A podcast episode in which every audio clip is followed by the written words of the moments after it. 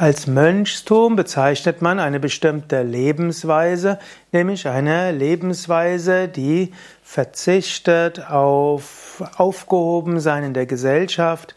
Zum Mönch gehört typischerweise dazu Ehelosigkeit, Besitzlosigkeit und das Streben nach Gotteserfahrung. Mönchstum hat eine lange Tradition.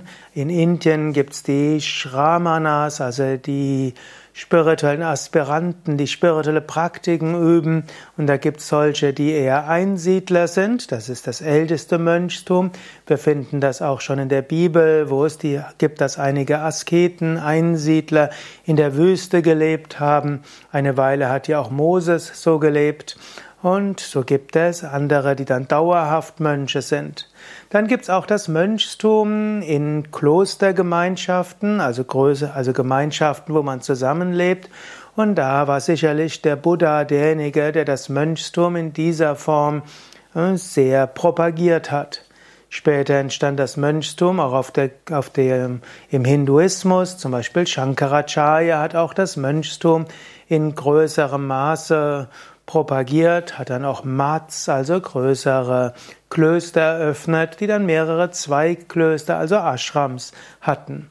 Und im Christentum entstanden, entstand das Mönchstum schon relativ zügig nach Jesus Christus, denn Jesus hat letztlich auch das Leben eines Wandermönches gelebt.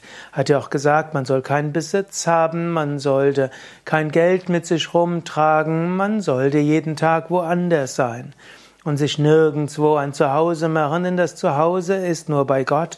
Und Jesus hat gesagt, Gott kümmert sich um einen, wenn man sich ganz auf Gott ausrichtet. Strebe zuerst nach dem Königreich Gottes, dann wird euch alles andere von selbst zufallen. Dann waren so die ersten Schüler von Jesus, die Jünger, waren auch nicht verheiratet. Man kann auch sagen, das waren dann auch Mönche gewesen, ohne dass sie so genannt wurden. Dann gab es das Mönchstum als Einsiedler, die Wüstenväter. Und dann der heilige Benediktus von Nursia hat dann das Mönchstum systematisch zu einer Lebensform weiterentwickelt, wo die Mönche in Klöstern gelebt haben.